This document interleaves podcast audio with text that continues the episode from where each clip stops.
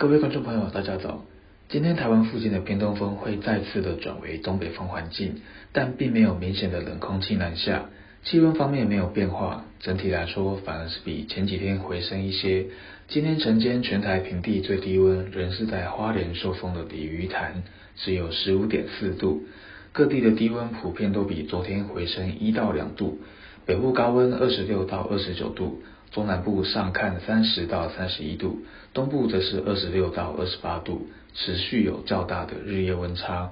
天气方面，由于风向转变，而且风速逐渐增强，同时水汽也有增多的趋势。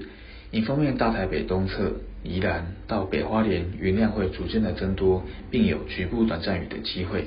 背风侧西半部地区天气仍是可以维持晴到多云。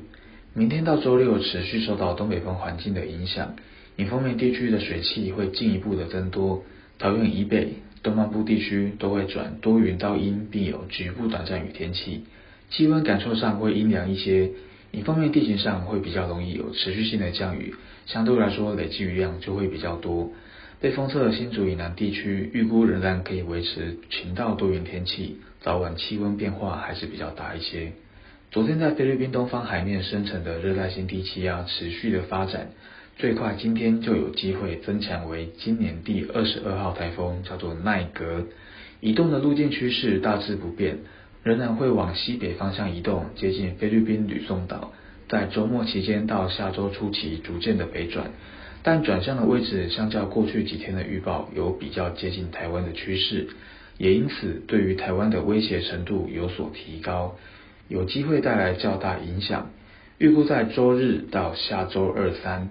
北部、东半部到恒春半岛地区都可能会有局部较大雨势，西半部地区天气变化的程度如何，还需要观察这个系统北转的位置而定。山区有短暂阵雨机会，平地也可能下雨。除此之外，全台各地都要留意强阵风，周边海域也会有强风浪以及长浪影响。虽然现阶段的预报还未稳定，仍然有变动的机会。但建议这段时间有安排前往山区、海边、溪谷河船活动，都要考虑延期或是取消的可能性，以免发生危险。也请持续留意最新的天气预报资讯。以上气象由天气风险欧中学提供。